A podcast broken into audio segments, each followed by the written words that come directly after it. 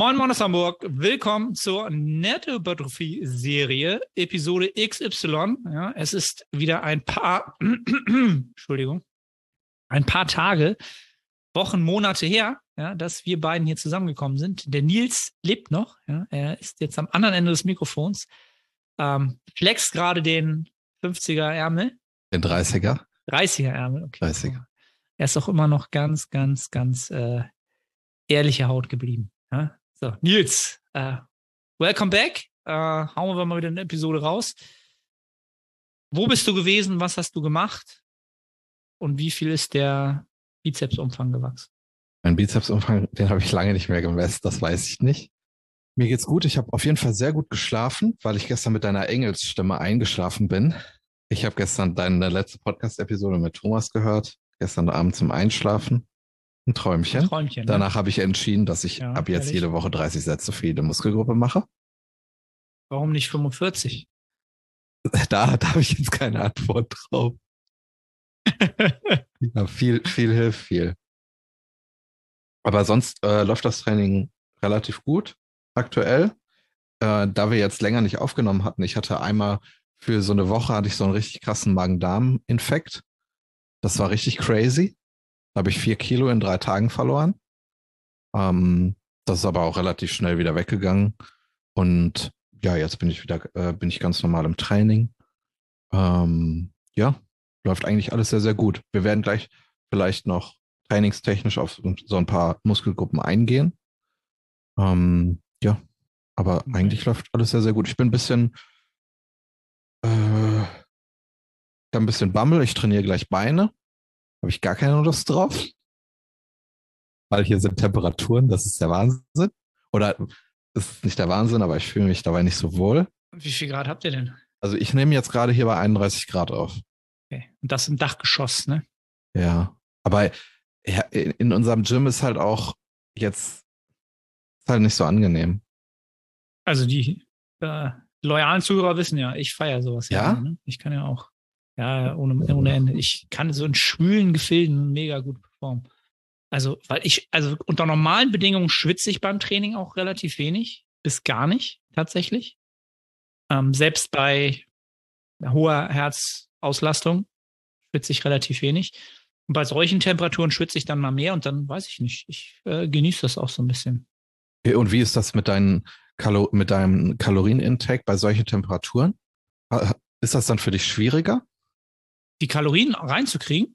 Ja. Nee, überhaupt nicht. Also ich Okay. bin gänzlich ähm, von den Temperaturen nicht beeinflusst. Also sowohl von der Trainingsperformance nicht, vom Wohlbefinden nicht, vom Appetit nicht, vom nee, gar nichts. Also das war, ich war, ich erinnere mich, als ich so, weiß ich nicht, ich denke mal so zwischen 16 und 20 oder so, keine Ahnung, Pubertät vielleicht noch so Ende.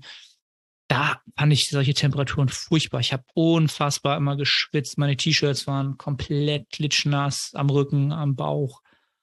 So, und irgendwann bin ich dann scheinbar in die Wechseljahre gekommen, mit 30 oder so, keine Ahnung. Und seitdem äh, juckt mich sowas tatsächlich relativ wenig. Jetzt war, war ja auch im Urlaub in Italien, da waren es teilweise 40 Grad. Da ist das schon heiß, aber es ist jetzt nicht so, dass ich, wenn ich dann irgendwie fünf Minuten in der Sonne bin, dass ich dann sage, so, komischerweise nicht. Also das hat sich bei mir irgendwie hier so raus, raus, rauskristallisiert. Also ich kann ich würde wahrscheinlich in warmen, im warmen Klima äh, ein höheres Wohlbefinden haben. Wie die meisten Leute wahrscheinlich. Gib mir fünf Grad und Regen. Das ist deins? Das ist meins. Ich habe letztens einen Podcast gehört, wo es um Prep ging. Und die Person wollte im Sommer preppen. Und die andere Person hat dann gesagt, ist ja ganz angenehm, dass du dann im Sommer draußen deine, deine Schritte sammelst. Und äh, dann kam als Antwort, ja, mega und so. Und ich dachte mir so, hä, nein.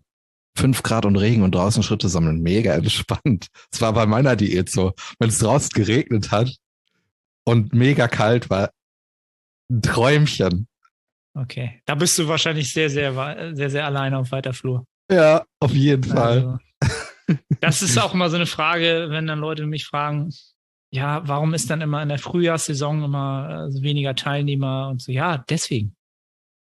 So, weil, weil das einfach über den Sommer zu Diäten einfach einfacher ist. Also ich werde im nächsten Sommer in, in einer Diät sein und ich habe da jetzt schon keinen Bock drauf, weil ich dann bei 30 Grad Schritte sammeln muss. Will ich nicht. ja gut, 30 Grad in Deutschland muss es halt auch nicht sein, ne? Aber du kannst ja auch mal früher aufstehen und dann einfach mal auch bei noch 20 Grad. Ich mal. Dann regnet es. Dann regnet Also ihr merkt schon, Nils ist so ein richtig, er lebt dieses Bodybuilding-Ding halt voll, ne? Dieses so schlechtes Wetter, es regnet und ich mache trotzdem whatever it whatever takes. it takes. Du bist da so richtig drin, weißt ich stelle mir das so vor, weil ist alles immer so ein bisschen düster und, und kein Licht an und alles ist dunkel und gibt kein Ende am, am, kein Licht am Ende des Tunnels und trotzdem bin ich im Tunnel. So, weißt du, so diese alten, was sagt man denn immer, diese Animal Pack Ads, die es dann immer in den Zeitschriften gab, oder ne, der einsame Wolf. Das ist Bodybuilding. Hast du, ich komme da, ich weiß nicht, wie ich da jetzt drauf komme, aber hast du die Wettkampf, die Wettkämpfe am Wochenende verfolgt mit Roman Fritz? Ja, aber, aber nicht, nicht, nicht live, aber ich habe äh, die Berichterstattung drumherum äh, schon verfolgt. Fand, fand halt sehr schade, oder weiß nicht, habe ich es nicht mitbekommen. Ich glaube, Rap One hat ja mit ihm nichts gemacht. Also nicht vor Ort, oder? Vielleicht habe ich es auch noch nicht mitgekriegt. Nee. Das habe ich nicht verstanden. Ähm, ja, da kann, kann ich mich ja auch, obwohl darf ich das? Darf ich mich dazu äußern? ähm, nein, also grundsätzlich bin ich kein großer Fan von vom äh, nicht so ein großer Fan vom äh, Open Ma Open Man's Bodybuilding, äh, wenn es jetzt um diese riesen riesen Menschen geht halt. Ne? Also so, ein so ein Tim Budesheim, den finde ich un unglaublich äh, ein Ausnahmetalent, absolut, aber halt auch kein Athlet, den ich jetzt unbedingt äh, ja jetzt so privat verfolgen müsste. Also der mich jetzt nicht als Athlet und als Mensch jetzt so inspiriert, sondern das muss ich mir jetzt so reinziehen. Ähm, sympathisches Kerlchen und so ein Roman Fritz, der ist halt im Gegen Gegenzug dazu aus, für mich halt viel, viel interessant. Den verfolge ich halt schon seit Team Andro Zeiten halt, ne? Also Ewigkeiten. Der ist halt so, so eine Type, der hat halt immer irgendwas zu erzählen, irgendwas auch Interessantes, ähm, auch viel Kontroverses. Ähm, den hätte ich hätte ich mir gerne da angeguckt in Amerika. Ich denke mal auch viele andere, aber das wird seine Gründe haben. Also von daher. Ähm, nee, aber warum fragst du? Also habe ich schon. Ich glaube, der war mal bei Animal und du hast gerade Animal gesagt. Okay. Deswegen bin ich da drauf gekommen. Ja. Und ich war da so ein bisschen, bisschen gespannt, weil Roman lange nicht mehr auf der Bühne war.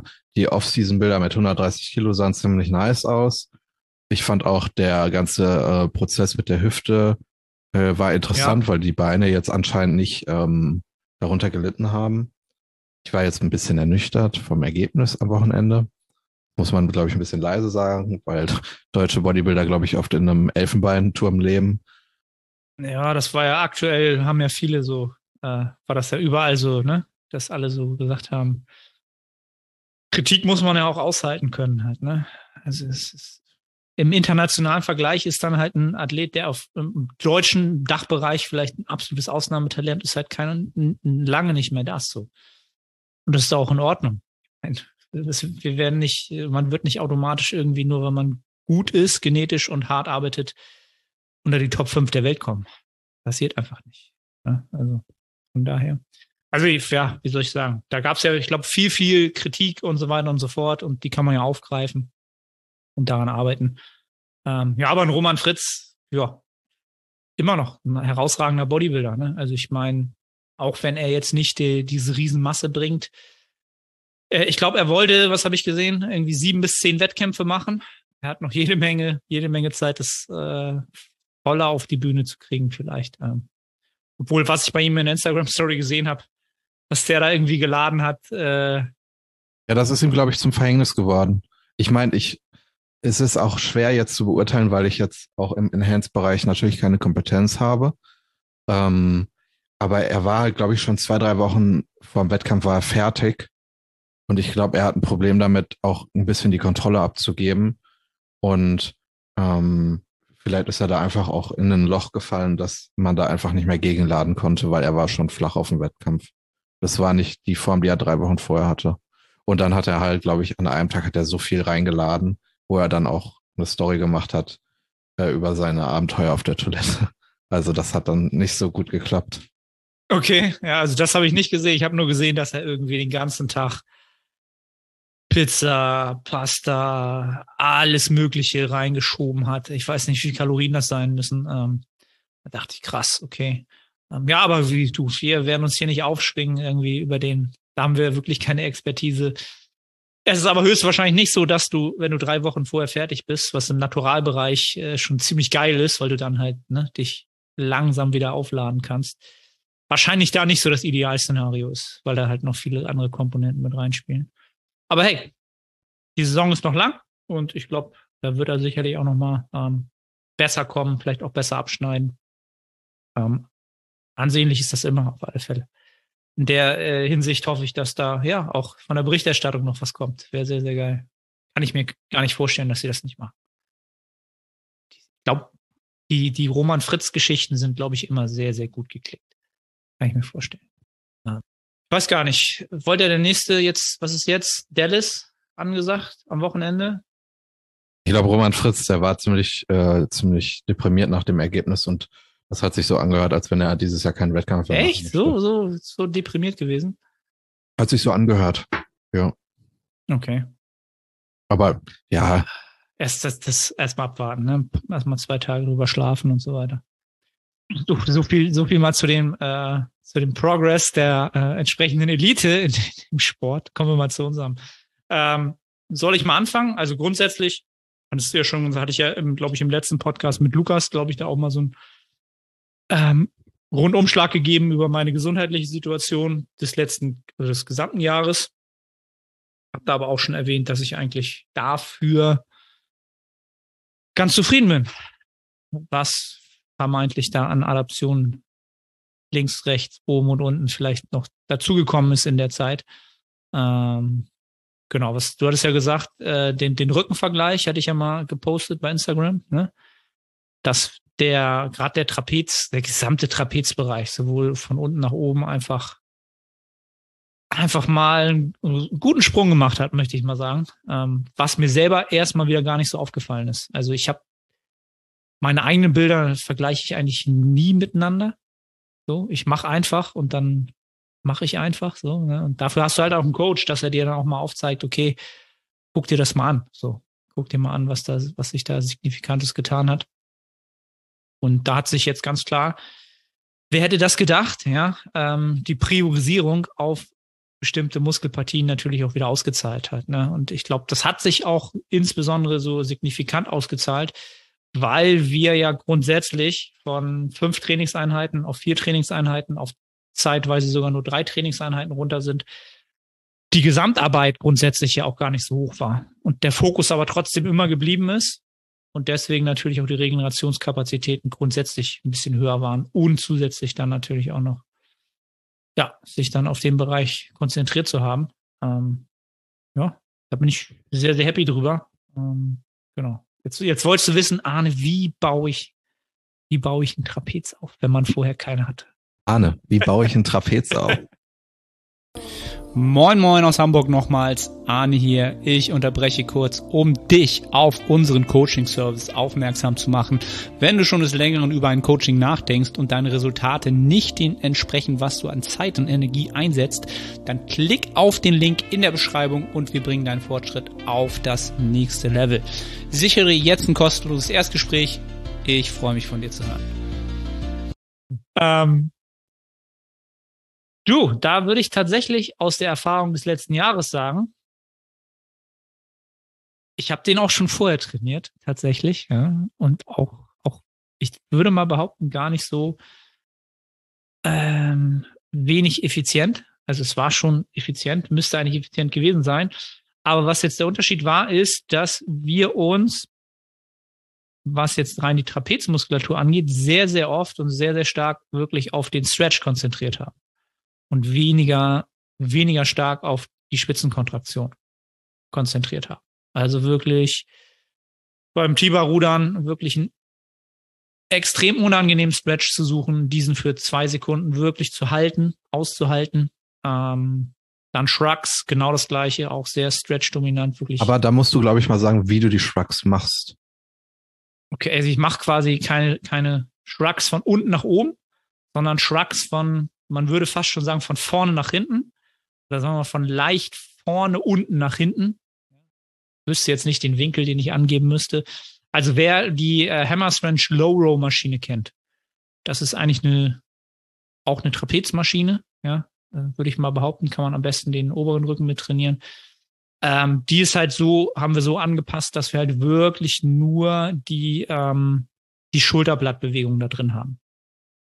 Einzig und allein. Da dann halt wirklich mit einem übertriebenen Stretch. Also wirklich, äh, da haben wir, glaube ich, am Anfang, habe ich jede Woche äh, Lukas ähm, Videos geschickt und immer noch mal, ja, geh noch mal weiter rein. Noch mal weiter. Ist schon unangenehm, noch mal unangenehm. Es muss unerträglich werden, sozusagen. Ähm, da haben wir richtig, richtig dran gefeilt und gemacht und getan. Ähm, ja, das hat sich definitiv ausgezahlt. Ähm, dass da einfach sehr, sehr viel gegangen ist, denn sonst an, von der Kontraktion hat sich da jetzt nicht so viel geändert. Was wir zwischenzeitlich drin hatten, aus logistischen Gründen, war, als wir den Stretch nicht mitnehmen konnten, weil ich an der Zeit der Einheit nicht die ähm, das Theba-Rudern machen konnte, da haben wir dann tatsächlich umgekehrt und äh, Double Contractions gemacht. Das heißt, du machst eine Bewegung, eine Kontraktion, gehst halb aus der Kontraktion raus und gehst gleich wieder in die Kontraktion. Also anderthalber Wiederholung quasi. Aber das haben wir, glaube ich, auch nicht so lange gemacht. Ich würde sagen zwei Monate. Also das kann damit reingespielt haben.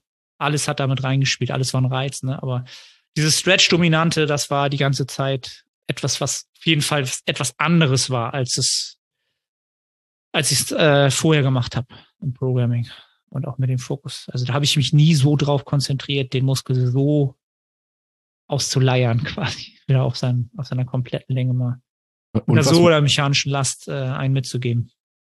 Und was mich auch interessieren würde, äh, ich weiß nicht, ob das fest in deinem Programming ist, aber du machst ja ähm, Kurzhantelrudern, oder? Mhm.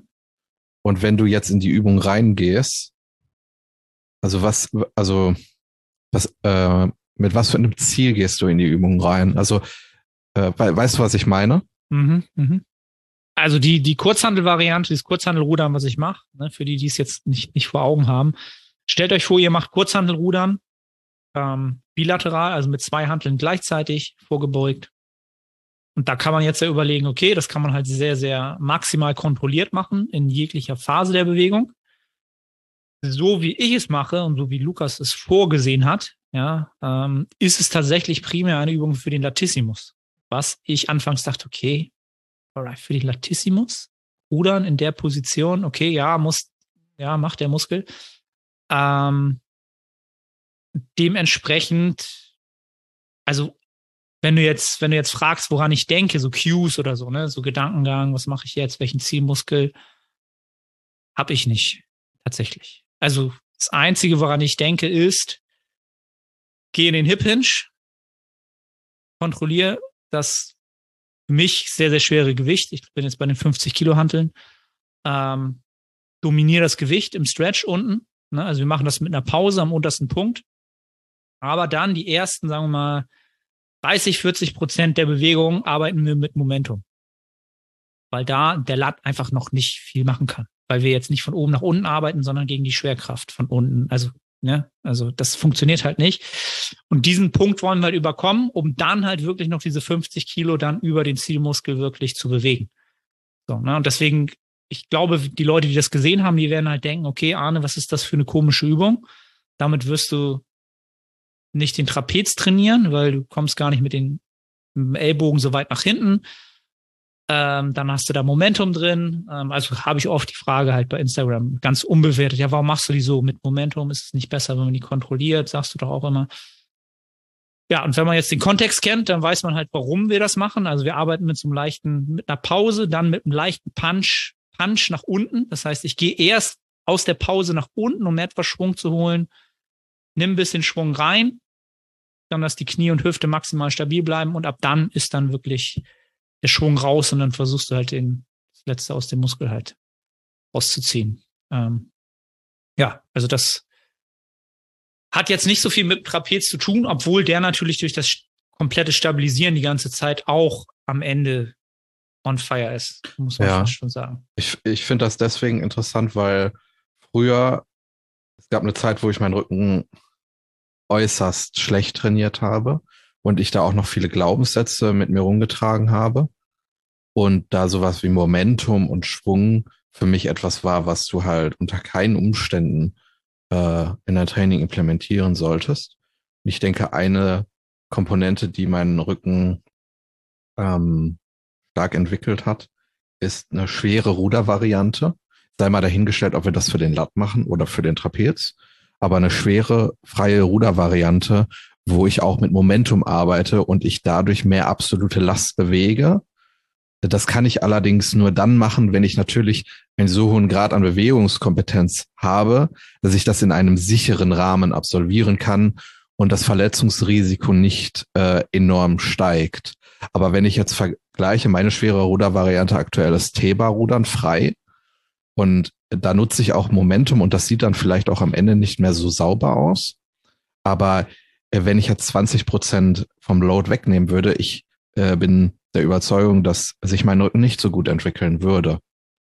Man muss das natürlich extrem in den Kontext setzen.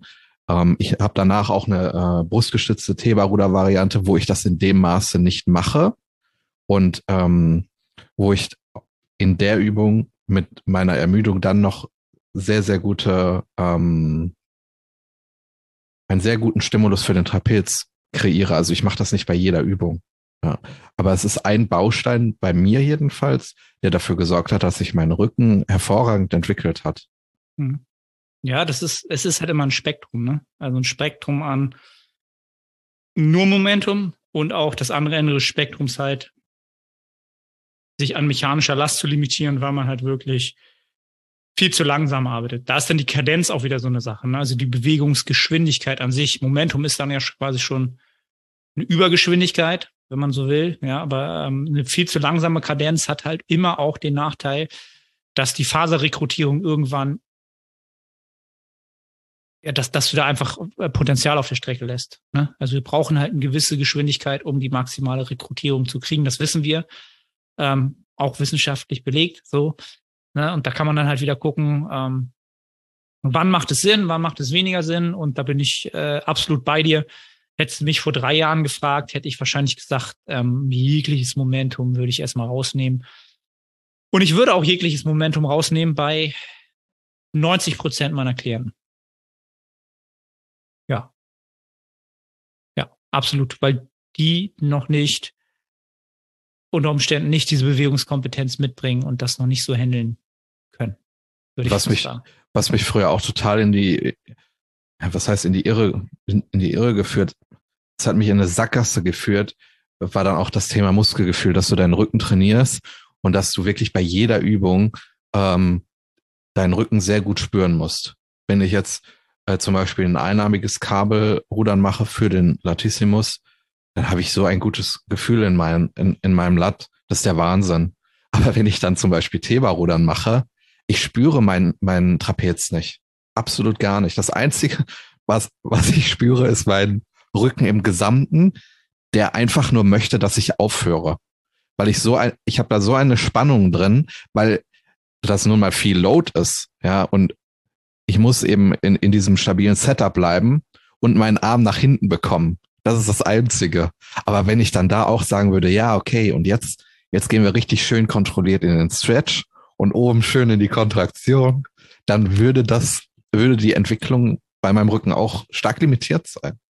Und das ist es ja auch, da, da, darüber reden wir ja jetzt, über eine schwere Ruderbewegung in einem, in einer in vorgebeugten Position, in der es einfach unten gar keinen Sinn macht, so kontrolliert zu arbeiten. Ne? Also selbst wenn du das maximal kontrollieren willst, wirst du dort unten immer schneller sein als oben. Das, das ist einfach, ist einfach so. Und grundsätzlich, was du gesagt hast, ähm, es geht ja auch nicht immer darum, den Muskel maximal zu spüren. Ja, ähm, wenn ihr eine schwere Rudervariante macht, dann filmt euch dabei und dann schaut euch den Pfad eures Ellbogens an. Ja, und das ist das vielleicht tatsächlich das Einzige, worauf ich achte bei dieser Rudervariante ist, ich will meinen Ellbogen nach hinten oben ziehen. Ja. Das Gewicht wird automatisch dafür sorgen, dass ich das jetzt nicht zu so, einem, äh, zu so einer Lattüberübung mache, wo ich einen Bogen ziehen möchte, sondern wenn ich die Intention habe, ihn nach hinten oben zu ziehen, wird das Gewicht das nochmal ein bisschen rausziehen und dann siehst du halt die Intention des Ellbogens. Und dann ist es halt nicht der Bizeps. Darauf würde ich halt achten, dass der nicht zu viel macht, ähm, das ist das Einzige, worauf ich achten würde. Und wenn ihr euch euer Video anguckt und der Beat, der, der Ellbogen wandert, also die, die Ellbogenflexion, die kommt halt relativ spät in der Bewegung. Dann muss eure Rückenmuskulatur das machen, im Gro. Das ist anatomisch einfach nicht anders möglich. So. Und ob ihr das dann bei jeder Wiederholung merkt oder nicht, dafür, dafür seid ihr neuronal in dem Moment gar nicht in der Lage, das aufzunehmen, ob, ob der Muskel arbeitet, weil so viele Neuronen gerade feuern. Eure gesamte hintere Kette ist, ne, der Beinbeuger ist auf Spannung, du achtest darauf, die Glutes, der untere Rücken, ähm, das kann man halt nicht spüren. Ja? Also von daher weiß ich genau, was du meinst. Ähm, das kann ein sehr, sehr guter, sehr, sehr gutes Movement sein, um den Rücken zu entwickeln. In allen Partien. Ich glaube, die größte, äh, der größte Game Changer äh, war so, so ähm, skurril sich das auch anhört, dass ich bei jeder Rückenübung ähm, Flüssigkreide und Zughilfen benutze. Ich sehe noch viel zu viele Leute, die das nicht nutzen. Und das verstehe ich nicht. Verstehe ich, absolut. Also, dass, dass Leute Rücken trainieren ohne Zughilfen. Also klar, wenn du jetzt nicht so ambitioniert bist, verstehst zwar auch nicht, aber dann hast du einfach das Wissen nicht, was du da noch rausholen kannst. Ähm, aber weil du sagst Flüssigkreide, die habe ich jetzt, musste ich jetzt auch wieder rausholen. Also jetzt, jetzt, wo die ADLs wieder langsam progressiv werden, im Sommer funktionieren einfach ähm, diese äh, Versa-Grip-Zughilfen funktionieren fürs schwere Lifts aus meiner Sicht einfach nicht. Ähm, die sind der limitierende Faktor dann. So. Da habe ich mir dann wieder Flüssigkreide besorgt und äh, ist halt, habe ich mich halt selber schon drüber tot aufgeregt, dass ich das nicht schon lange vorher gemacht habe. Ich habe das Gefühl, der Griff ist dann ein Teil meines Körpers. Genau. Du bist halt mit der Handel komplett eins, so.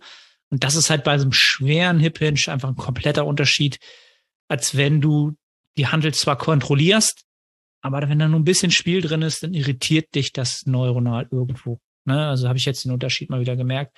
Da habe ich mich sehr, sehr geärgert, dass ich das nicht schon lange wieder gemacht habe. Einfach weil ich vorher aber auch nicht das Gefühl hatte, da einen Nachteil zu haben. Das merkst du erst, wenn du den Vorteil kennst. Ne, es, es, es ist leider dann so. Ich benutze das sogar bei Seitheben. Echt? Okay. Ich benutze, ich benutze, glaube ich, bei jeder Übung Flüssigkreide. Ja. Okay. You heard it, you heard it first. Der neue Trend wird überall Flüssigkreide. Everywhere. Ja.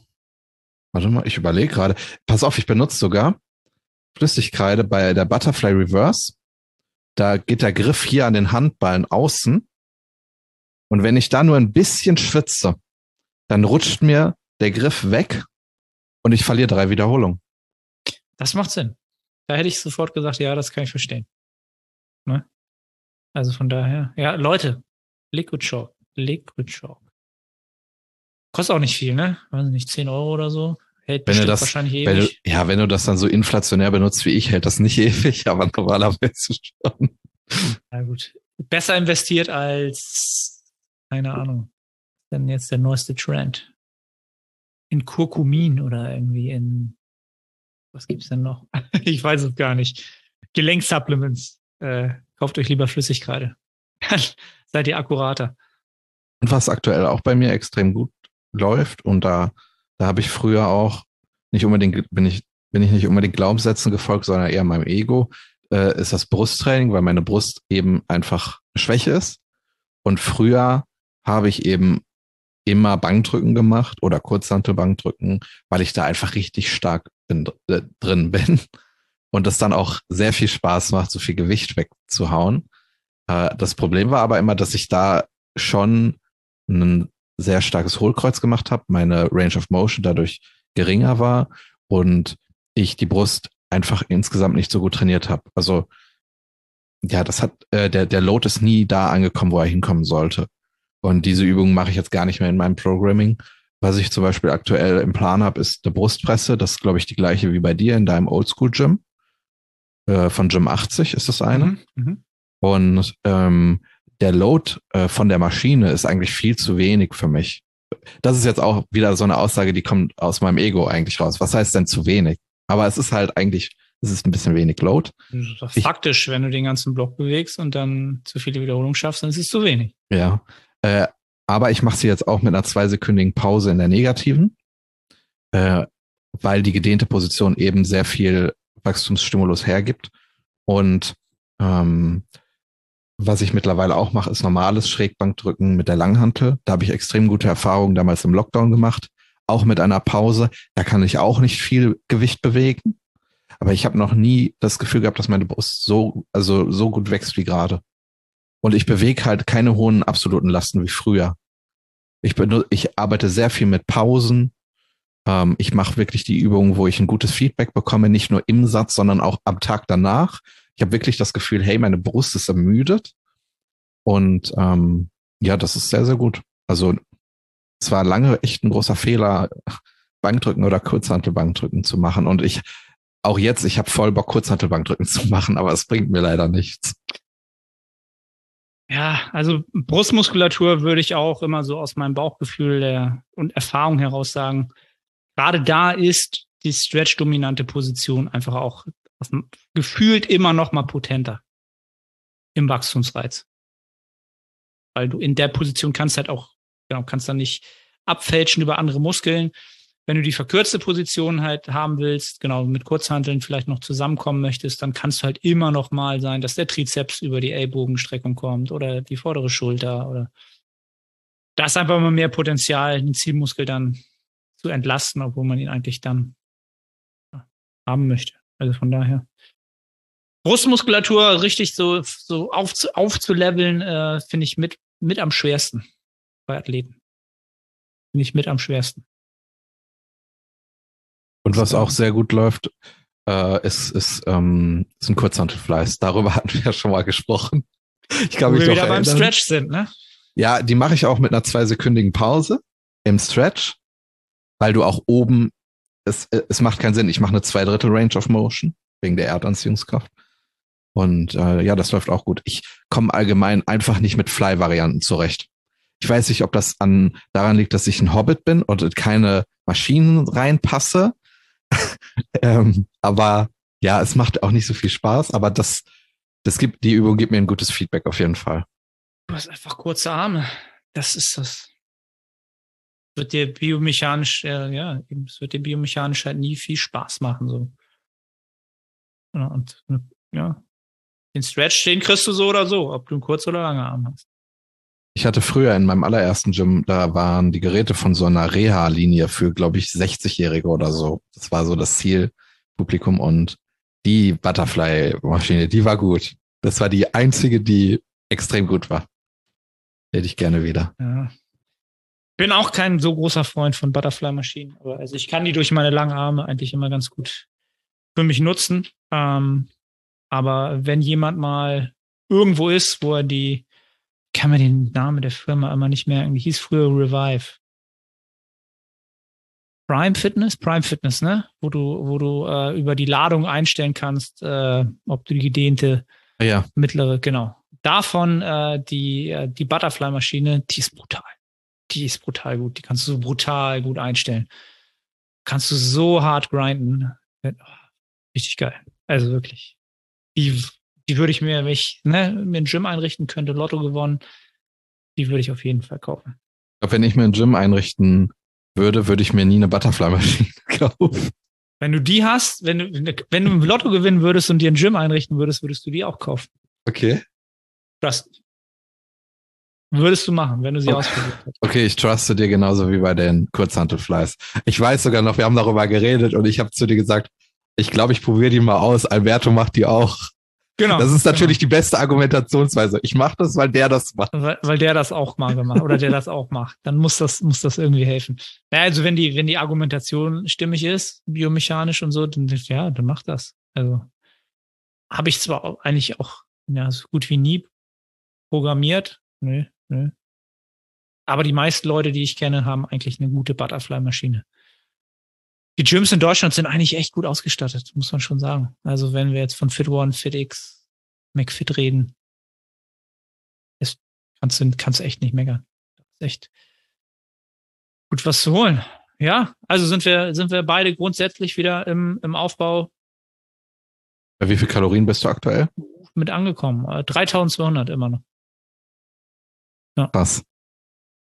Jetzt weiß ich, warum du bei solchen Temperaturen keine Probleme hast, um deine Kalorien zu kommen. 1200 Kalorien reinzukriegen ist nicht sonderlich schwer. Nee. nee, aber wir sind halt auch sehr, sehr moderat unterwegs, ne? Also nicht ein, 0,1 bis 0,3 Prozent so alle zwei, drei Wochen. Ne? Also wirklich sehr slow. Von daher. Pro Tag. Pro Tag, ja, ja. Pro Tag.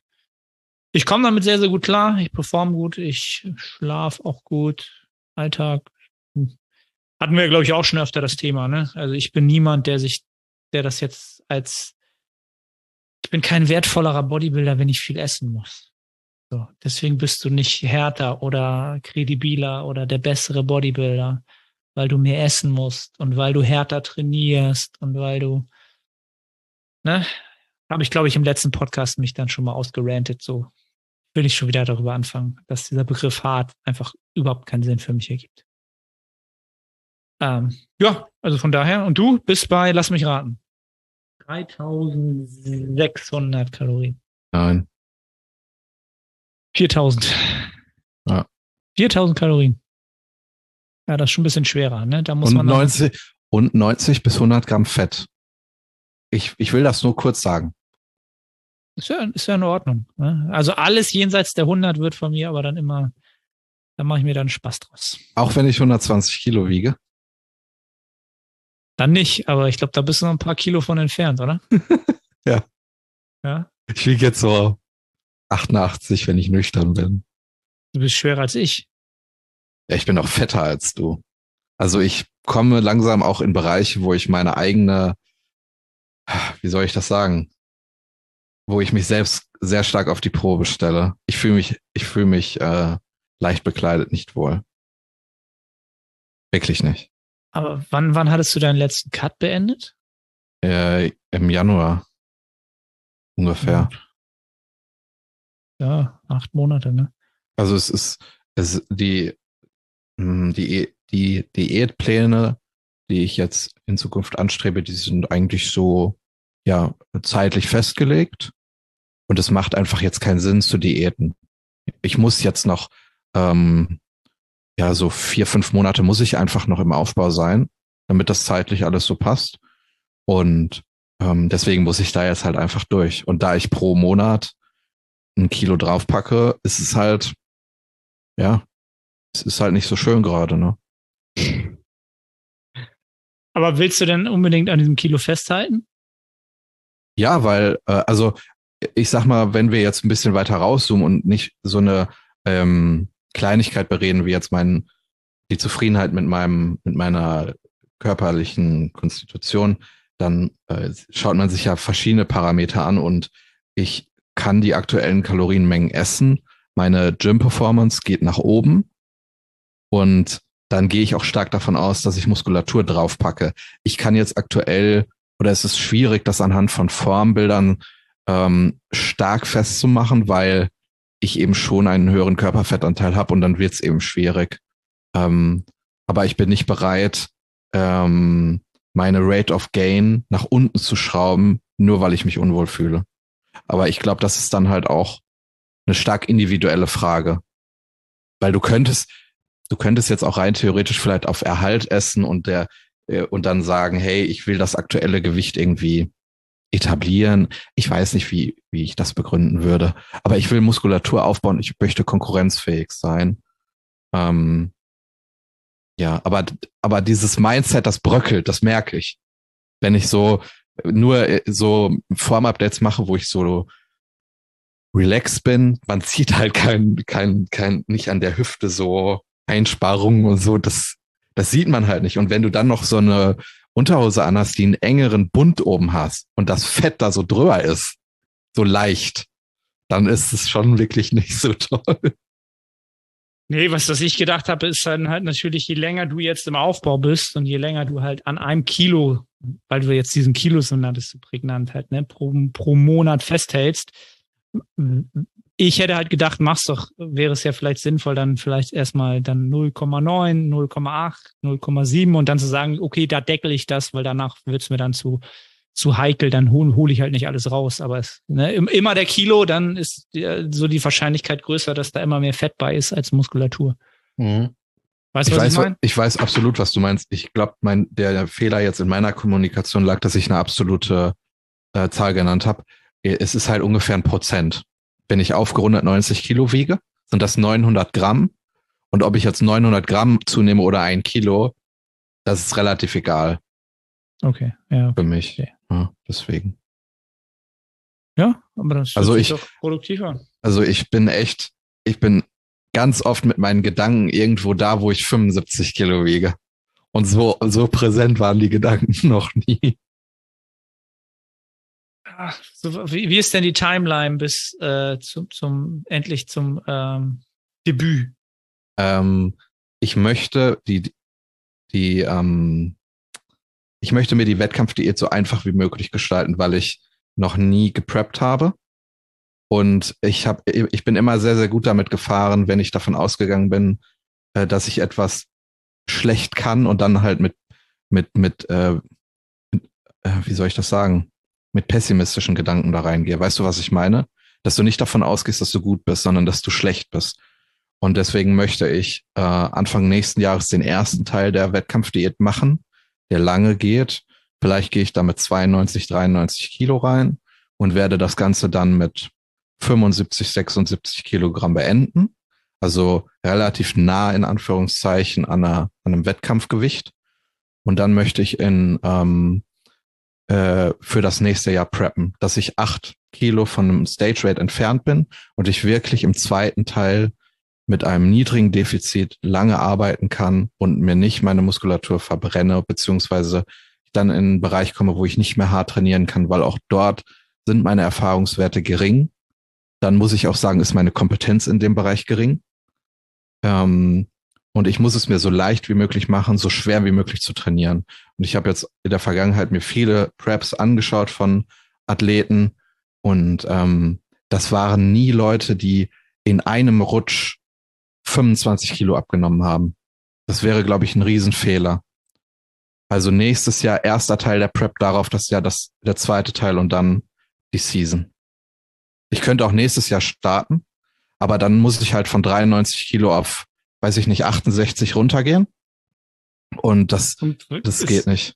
Also du kannst dir das praktisch nicht möglich. Du ja. kannst dir das schön rechnen. Also du kannst auf dem Blatt Papier kannst du in zehn Monaten kannst das machen. Aber dann, äh, dann kommt halt auch die Realität dazu. Nein, nein. Es ist, nee, ist faktisch nicht machbar. Kannst du mir erzählen, was du willst? Ja. Kannst du nicht. Also kannst du machen, ja, kannst du machen, aber du wirst mit der Zeit nicht auskommen. Und das Ergebnis wird nicht auf der Bühne landen. Und wenn ich, wenn ich ähm, mit, mit 76 Kilogramm den ersten Teil der Prep beende und ich dann vier Monate lang in einen, in einen sehr konservativen Aufbau gehe, vielleicht zwei Kilo, Kilogramm draufpacke, ich physisch sehr, sehr erholt bin, dann, ähm, dann traue ich mir das auch zu, in, in einer wirklichen Prep so hart zu trainieren, wie es nur geht. Also nur weil du den Erfahrungswert nicht hast, heißt es nicht, dass du das nicht, äh, nicht initial auch in der ersten Saison hinbekommst. Äh, nee, das gar nicht. Ähm, aber wann immer ich so Entscheidungen treffe, wo ich vielleicht mh, hm, noch nicht die großen Erfahrungswerte hatte, und das äh, hast du ja im Bodybuilding eigentlich immer, wenn du mal anfängst mit dem Sport, dann bin ich am Ende immer sehr, sehr gut damit gefahren, wenn ich äußerst oder wenn ich mit einer konservativen Idee da reingegangen bin und meine Erfahrungen gesammelt habe. Und wenn ich das mal nicht gemacht habe, wie in meiner ersten Diät, ähm, also in meiner allerersten Diät, dann endet, äh, hat das in der Vollkatastrophe geendet. Also jetzt wird's, würde das nicht passieren, weil man noch reifer geworden ist.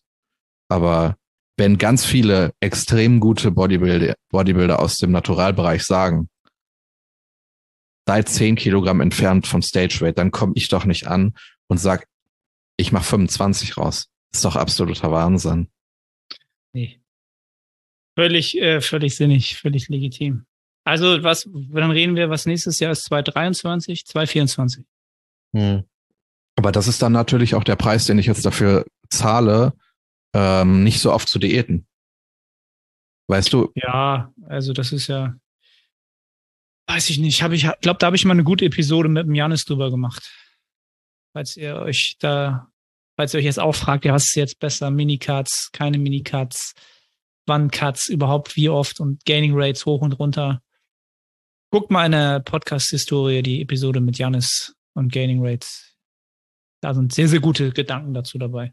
Wobei ich Gaining Rates jetzt auch nicht als, ja, jetzt schweifen wir voll ab, aber weil wir da, weil wir da gerade drüber geredet haben, die, die Gaining Rate pro Monat oder wie auch immer der Zeithorizont aussieht, ich würde das, ich würde tunlichst vermeiden, das als ein, als den alleinigen Faktor zu nehmen, wie wir jetzt die Kalorien einstellen. Nee, aber schon ein signifikanter Faktor. Natürlich, natürlich. Aber wenn du jetzt, ich sag mal, wenn du ähm, für drei Monate pro Monat eine Gaining Rate von 1,5 Prozent hast, ist das viel. Aber wenn deine Gym Performance unglaublich gut ist und auch deine Form-Updates gut sind, hey, warum nicht? Genau, und wenn sie dann danach drei Monate lang bei äh, 0,5 Prozent liegen, ne, dann mittelt sich das ja halt auch alles wieder. Das ist dann immer so eine Sache. Ähm, kommt immer drauf an, coachst du dich selber, weißt du selbst, äh, wie deine Körperkomposition sich entwickelt, bist du selbstsicher dabei, äh, Erfahrungswerte. Ne?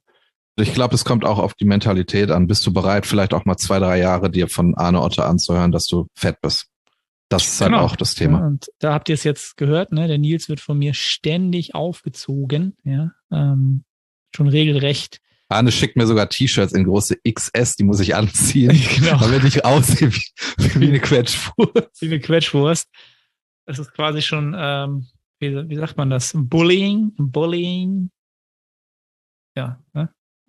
Aber das, äh, das tue ich nur zu deinem Besten, mein Lieber. Damit du, äh, die Welt da draußen ist kalt die Bodybuilding-Bühnen dieser Welt sind meistens sehr, sehr heiß. Und deswegen musst du lernen, alle Aggregatzustände äh, zu, zu äh, tolerieren. Ja? Nur zu deinem Besten.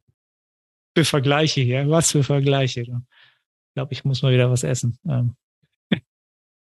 Nee, cool. Ich, ich, ähm. auch. Ich muss gleich schon wieder einen Shake trinken, weil ich ja jeden Tag 4000 Kalorien esse. Ah, ich glaube, bei 4000 Kalorien. Okay. Wobei es ist, du hast es ja schon vorhin gesagt, es ist weder viel noch wenig. Ich finde, dieses viel wenig im Bodybuilding ist Bullshit. Im Bodybuilding muss man Sachen machen, die notwendig sind. Und dann ist es nicht viel oder wenig. Es ist eine Entscheidung, die du triffst und die bringt dich dahin, wo du hin möchtest. Und dann ist es notwendig. Und wenn man halt immer in viel und wenig denkt, emotionalisiert man das. Genauso wie bei meinem Brusttraining ich trainiere meine Brust nicht mit wenig Load, nicht mit viel Load, sondern mit dem, was notwendig ist. Angemessen und notwendig, Freunde. Das ist es. Ähm, ist immer furchtbar, ne? Wie, wie, äh, wie äh, nüchtern wir immer dieses ganze Bodybuilding-Ding hier betrachten. Ne? ist furchtbar, furchtbar. Gibt's, glaube ich, dieser Tage auch ganz, ganz schwer noch. Also wenn ich Instagram Bodybuilding mir anschaue, dann ist das halt durch die Plattform halt immer ganz, ganz aufregend und immer ganz, ganz. Ähm, äh, haben wir noch zwei Minuten, sonst hören wir auf. Zwei haben wir noch, dann müssen okay. wir aufhören. Äh, wo du über aufregende Sachen geredet hast. Ähm, ich habe auch letztes Mal geguckt, was ich so in meinem Programming geändert habe, über einen langen Zeithorizont in der Vergangenheit jetzt, um mal zu gucken, ob ich da irgendwie äh, Scheiße mache. Und es ist halt es ist halt immer so das gleiche Muster. Ich ändere eine Kleinigkeit und dann erkenne ich, das bringt mir jetzt nichts und ich gehe wieder zum Alt zurück. Also die Änderungen, die ich mache, das ist meistens so, dass ich sage, okay, wir gehen wieder zurück zu dem, was wir schon immer gemacht haben. Und mein Programming hat sich in den letzten, weiß ich nicht, 30 Monaten oder so, da hat sich fast nichts geändert, außer dass man vielleicht sagt, okay, wir machen ein bisschen mehr Lat, ein, zwei Sätze mehr Lat, ein, zwei weniger Sätze äh, Quadrizeps, aber die Übungen bleiben immer gleich. Es ist, es ist langweilig. Bei dir bestimmt genauso. Bei mir ist, ja. Gut, seit ich jetzt mit Lukas zusammenarbeite, gab es da schon einen großen Umschwung. Angefangen letzten Dezember seit der Zusammenarbeit, aber klar, seitdem haben wir eigentlich nur aus logistischen Gründen Sachen angepasst. Und ich habe da auch überhaupt keinen Bedarf zu sagen, wir müssen da mal was Neues machen überhaupt. Ich habe jetzt eine Glutham Race bei mir im Gym. Die habe ich mit ins Programming genommen. Ähm, aber ja, weil sie halt neu da ist und ich habe ich hab diese Art der Übung halt davor nicht gehabt. Um es mal abzuschließen, das ist so eine, so eine Übung, die habe ich nie verstanden. Für Bodybuilding-Zweck. Ich krieg ein mega gutes Feedback in die Hamstrings. Okay. Habe ich, mhm. Hab ich aber auch noch nie die Zeit investiert, so ein Setup mal länger zu, äh, zu evaluieren. Oder hätte ich sogar Zugang zu? Nö. Habe ich, hab ich keine Lust auf die Übung. Bin ich ehrlich. Aber hey, wenn äh, der Nils dann 2024 mit dir zusammen, das hast du vergessen zu sagen. Höchst, höchst unwahrscheinlich. Okay. Höchst unwahrscheinlich, um das abzuschließen. Also das, das Trainingsjahr bis jetzt war einfach zu un, also es war, wie gesagt, nicht unproduktiv. Aber ähm, durch meine externen Umstände, die Kleine ist zwar jetzt schon länger nicht mehr krank gewesen oder irgendwas, aber wenn der Herbst kommt, das wird noch ein toughes Jahr. Ähm, von daher werde ich meine nächste Saison ein bisschen eher in den Horizont nach hinten verschieben. Ich glaube, 25 ist da eher realistisch. Aber man weiß nicht, vielleicht, who knows, ist ja jetzt auch nicht ausgeschlossen. Alright, Freunde, jetzt habe ich äh, meine Instagram-Versprechen äh, wieder nicht gehalten. Die 10 Minuten Fragerunde wieder äh, nicht eingeschoben. Versprochenerweise wieder mal nächstes Mal. Ähm, aber der Papa muss jetzt im Kindergarten und seine kleine Tochter ab. Dafür haben alle Verständnis, hoffe ich. Ähm, ja, Nils, danke dir, dass du wieder da warst. Lass die Leute noch kurz wissen, was mit deinem Podcast los? In zwei Sätzen. Gehen wir wieder rein. Versprochen. Gehen wir wieder rein. Hab, da habt ihr es gehört. You heard it first. Ihr könnt ihn drauf festnageln. Da gehen wir wieder rein. In dem Sinne, die frohe Kunde wurde gemacht. Nils, ich danke dir, ich danke den Zuhörern und ja, bis zur nächsten Episode. Ciao, ciao.